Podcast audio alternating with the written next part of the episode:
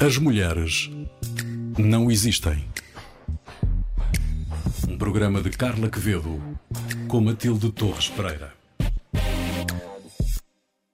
Todos os homens que conheço querem proteger-me, só não consigo perceber de quê. Sejam muito bem-vindos a mais um episódio de As Mulheres Não Existem. Eu sou a Maria Saimel, comigo tem a autora deste programa, a Carla Quevedo, e também a Matilde Torres Pereira. Olá às duas.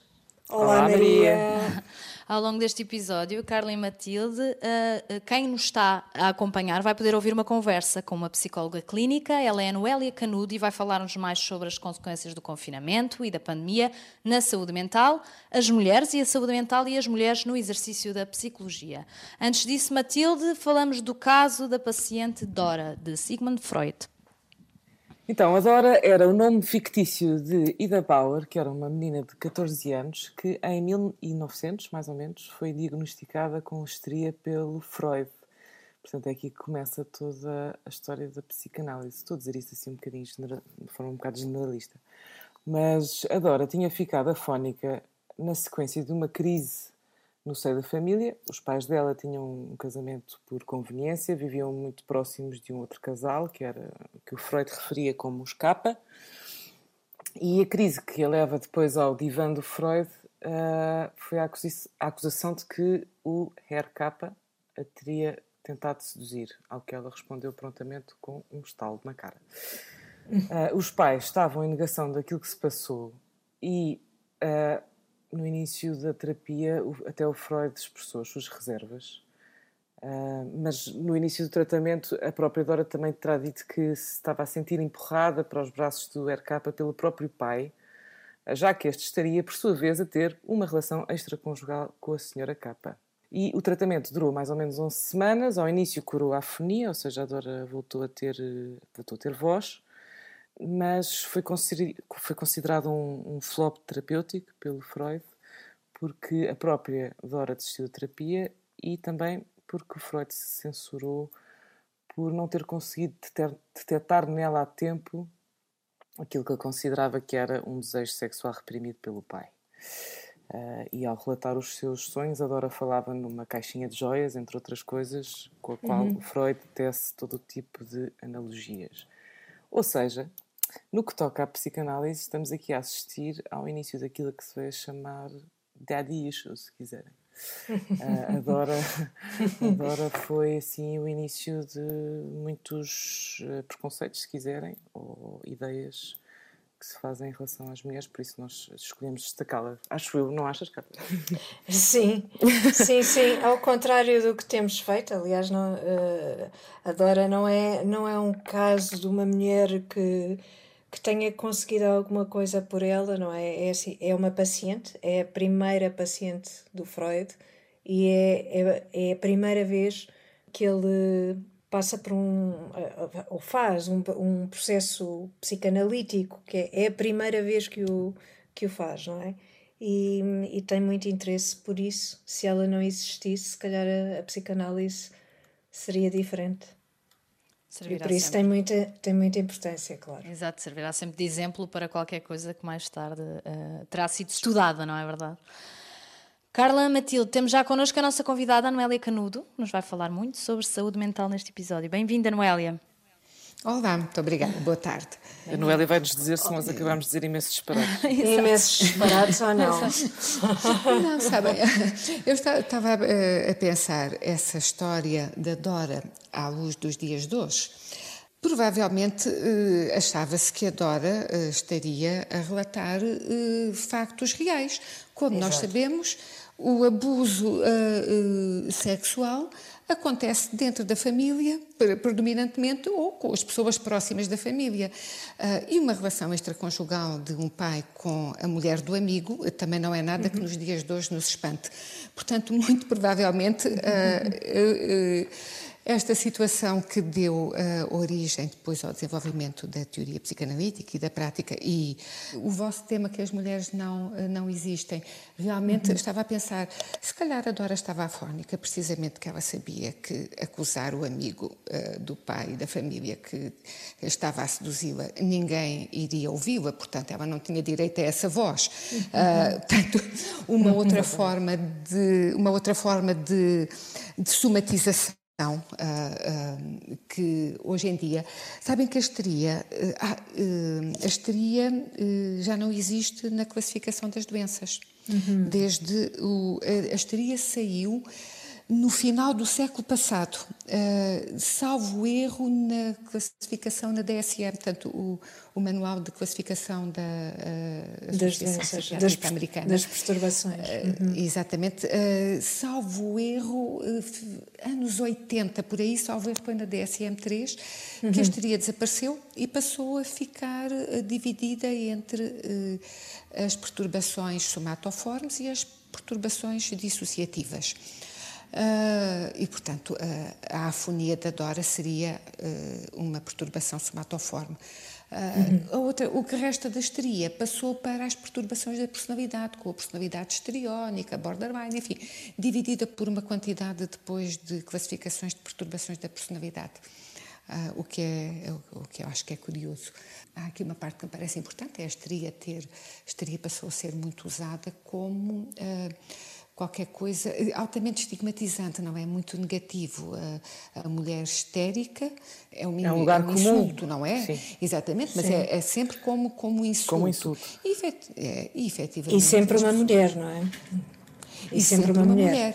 mulher. embora, embora é curioso porque esta mudança eh, de, da histeria ter desaparecido e ter sido, eh, enfim, fragmentada por estas uh, entidades que são mais baseadas uh, num pragmatismo, quer dizer, ou a classificação não fosse a dos americanos, dá direito a que os homens também possam ter uh, perturbações que antes não podiam, porque não podiam ser histéricos. O, o Freud, o Freud tentou falar apresentar o caso de um homem histérico e não acho, não tenho a certeza, mas acho que não o autorizaram porque era um disparate. Uh, os homens não tinham útero, portanto não podiam ser histéricos e portanto Exatamente. a histeria era Exato. só feminina. Exato. Exato. Exato. E hoje em dia os homens podem ser histéricos ou não? Ou seja, os, não podem porque já não é essa classificação. Já não há histeria. Portanto, hoje, em claro. dia, eh, hoje em dia já ninguém. Claro que sim, tanto há, há manifestações histriónicas da personalidade. Os homens também já podem, isto é curioso de alguma forma, os homens também já podem ter alguma coisa de feminino que isso já não põe em causa a sua identidade de género. Portanto, já podem ser histriónicos, uhum. já podem ter, eh, têm somatizações. Uh, é curioso, uh, o Freud falava da, da agrafia do, do escrivão. A agrafia é uma somatização a não ser que seja uma coisa neurológica, mas se não for de causa neurológica, é uma somatização. Portanto, hoje em dia cabe dentro da, das perturbações somatoformes. Portanto, claro. as coisas ficaram um bocadinho melhores, eh, enfim, assim, de uma forma superficial. Também mais diluídas, imagino mais diluídas. Exatamente, exatamente, é melhor para os homens eh, uhum. também. Também têm direito a ter crises.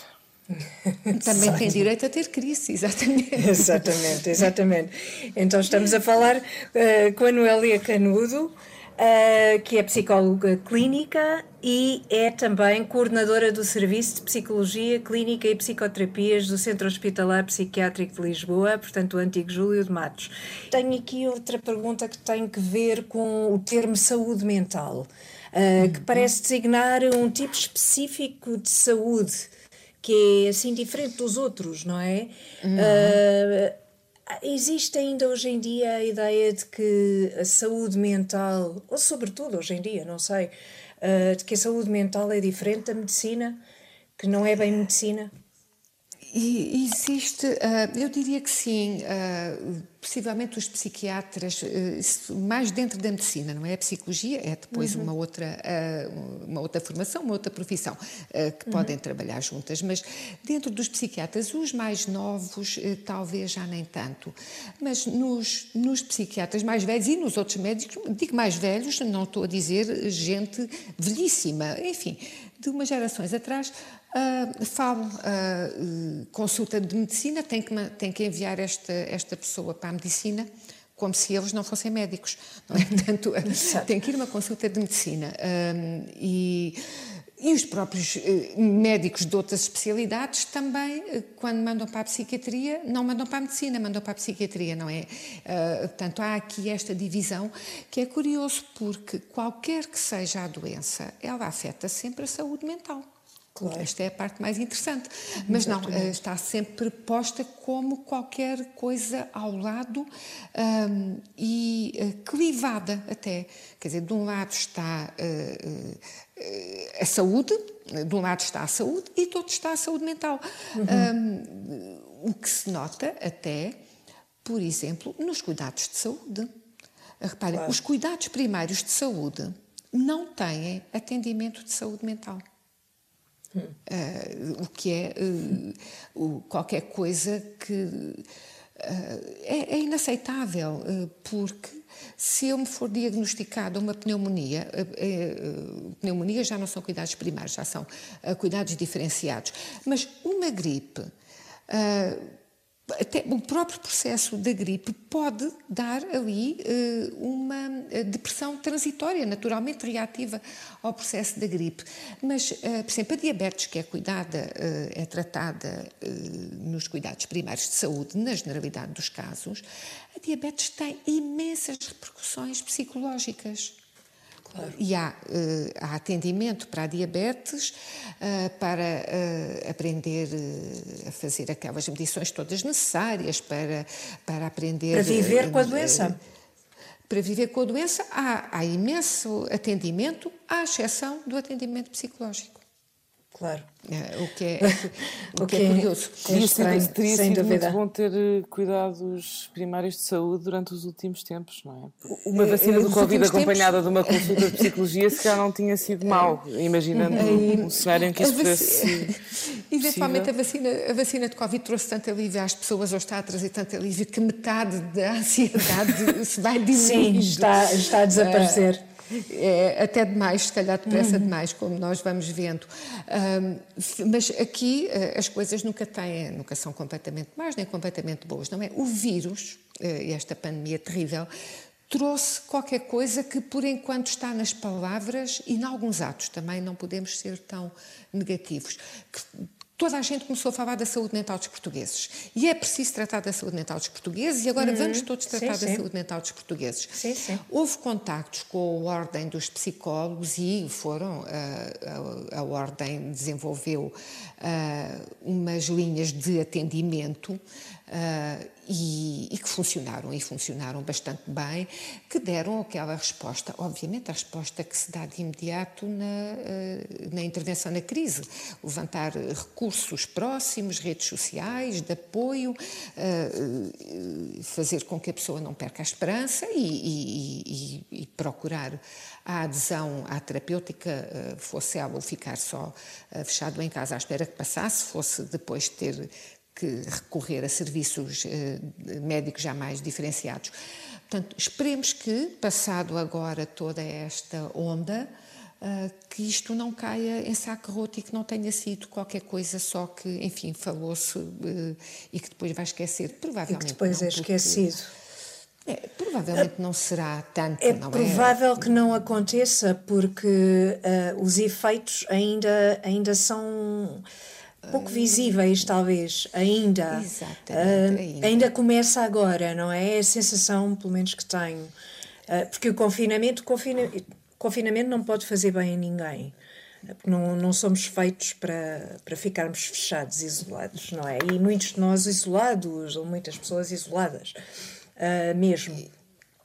E, e, conhecemos, mas Quer dizer, não conhecemos ainda, vamos conhecendo aos poucos, a influência real destes confinamentos, destes dois. Uh, mas nas mulheres em particular, temos, a, temos conhecimento de como estes confinamentos influenciaram as mulheres, se há uma diferença uh, em relação aos homens ou ainda é cedo? Uh, ainda é cedo. Uhum. Os estudos ainda eh, agora estão a sair e comparar primeiro confinamento com o segundo. Eu posso falar mais aqui da minha uh, percepção uh, uhum. da, da clínica. Eu estive a trabalhar o tempo todo, não, eu e não só, as consultas na área da saúde mental foram as únicas que aumentaram em número. todas as outras diminuíram, porque todos os, foi tudo uma boa parte direcionada para a Covid. As consultas de saúde mental aumentaram, aumentaram em número. E no primeiro confinamento, eu tenho a ideia que não trouxe uh, problemas. Muito pesados, eh, porque, uhum. porque a pessoa teve que reorganizar a vida, isso centra, ativa muitos recursos, centra, centra muito as coisas, havia muita esperança, vai ser dois ou três meses e pronto, e vamos todos agora estar muito unidos Sim. e isto vai passar, uhum. e não trouxe, até eu tive algumas situações que constatei o contrário, as pessoas tinham melhorado porque uh, passaram a ter mais tempo para a família, passaram a estar todos em casa, uh, estavam todos muito unidos a montar aquelas aparelhagens todas para as crianças terem aulas, para se poder trabalhar para o teletrabalho, todos desataram a fazer pão, não é? E coisas assim. Exato. Uh, e... Estou-me a rir, eu estou, eu estou a rir interiormente desse cenário mágico. Cenário não foi a minha realidade. Mas no primeiro não, confinamento, sim, é verdade, primeiro, é verdade que se fez pão, é verdade que se fez pão e é verdade que eu me safei de uma boa porque as minhas filhas ainda não estavam no primeiro ano. No segundo confinamento, oh Larila. Isso. Pois, o segundo é que eu acho que é mais problemático, não é? Muito o pior, muito é pior. Claro. O, claro. O, o, segundo já ninguém eh, estava, eh, não estava no programa, não é? Portanto, o, o programa para a generalidade da população era só aquela vez e, e ficava-se tudo por aí. Uh, o segundo não. O segundo pois. já veio trazer ao de cima todas as tensões das famílias, porque já não havia forma de as diluir. O que era para inovar já estava inovado, era a rotina uh, com todas as tensões da fam das famílias e que, obviamente, todas as fragilidades, quer familiares, quer individuais, ficaram uh, mais ao de cima e acrescentadas uh, a questão do, do, teletrabalho, das aulas à distância, a questão. Mas e a sensação de que se pode vir um segundo quer dizer que nós podemos ficar permanentemente nisto, não é? Talvez o, a Carla outro dia estava, estava-me a mostrar um, um artigo sobre a apatia, a apatia hum, hum, hum, generalizada. Não sei se isto é uma coisa que lhe diz alguma coisa. Eh, sobre... Muitas pessoas uh, dizem isso. Até Sim. aquelas pessoas, agora passando assim, enfim, com traços de personalidade ou mais fóbicos, mais do evitamento social, uh, ficaram muito satisfeitas. Uh, pois, claro, claro. E, uh, uh, e, mas repare que isto é um empobrecimento muito grande, porque sim, sim. a pessoa é até quase contra a natureza da, da espécie humana, não é? Claro. A pessoa de repente diz não me faz falta. Ah, não me faz falta, e tanto, e repare, não me faz falta a troca emocional, não me faz falta a vivência afetiva, e claro que faz falta. Uh, uh, no segundo confinamento começaram a surgir muitas situações de, uh, de ansiedade. Uh, e de crises de pânico. No primeiro não houve, no segundo houve imensas. Até em pessoas que não tinham nada identificado antes, que não sofriam, tinham, enfim, algumas características de um funcionamento com um bocado mais de ansiedade, como toda a gente tem, um bocado mais disto ou daquilo, e que começaram a desencadear crises de pânico uh, ou, pronto, crises agudas de ansiedade durante o segundo confinamento. Uh, como a violência doméstica, que no primeiro confinamento as queixas baixaram muito, no segundo aumentaram. Uh, não tem dados se aumentaram uh, só relativamente ao primeiro ou se aumentaram até no que havia antes. Uh, não sei. mas não é de espantar que tenham aumentado. Porque às duas por três há uma saturação muito grande de todas as pessoas e, portanto, tudo aquilo é vivido naquele núcleo familiar e, e, com todas aquelas questões, uh, e isto nas mulheres, as mulheres ainda continuam a ter a maior parte da responsabilidade da gestão uh, do lar.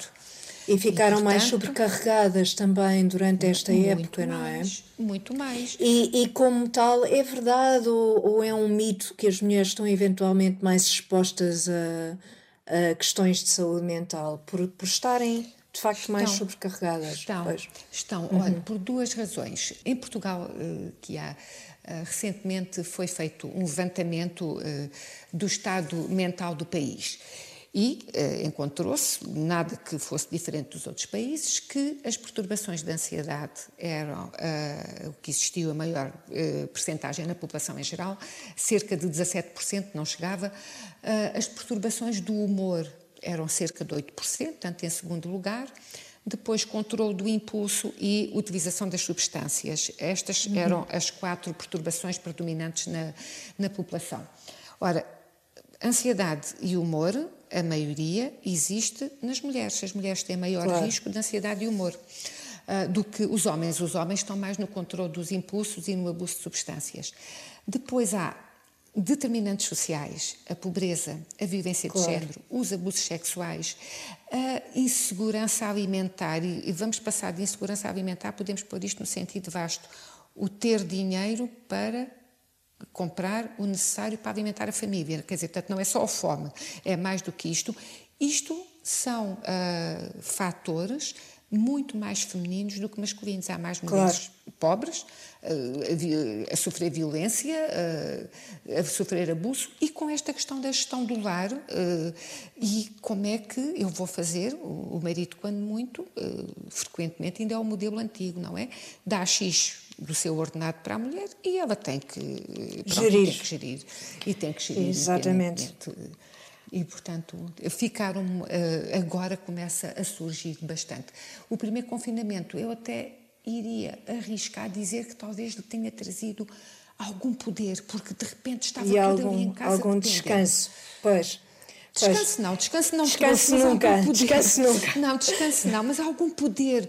Estava toda a gente ali, todos de repente se deram conta, estamos dependentes da nossa mãe. Da, Exatamente. Né, Pois é. Um segundo. A mãe, já, a mãe já estava exausta, a mãe já estava muito mais exausta o, o, o, e, e, toda a gente já estava mal e, portanto, as coisas claro. pioraram consideravelmente. E vamos ter. Nós teríamos, teríamos muito tema e muitos assuntos eh, sobre os quais gostaríamos de falar consigo. Infelizmente, já terminou o nosso tempo.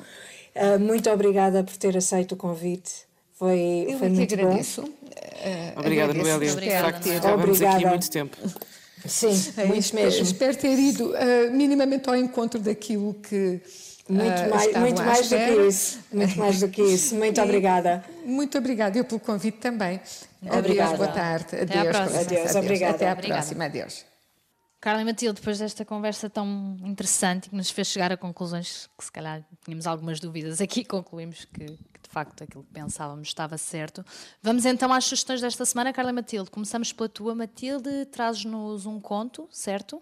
Certo, é um conto que, se não me engano, é vitoriano. Não, por acaso agora estou com dúvidas. De qualquer maneira, é de 1900 por aí, da, da Charlotte Perkins Gilman e é muito famoso, chama-se The Yellow Wallpaper, o papel de parede amarelo.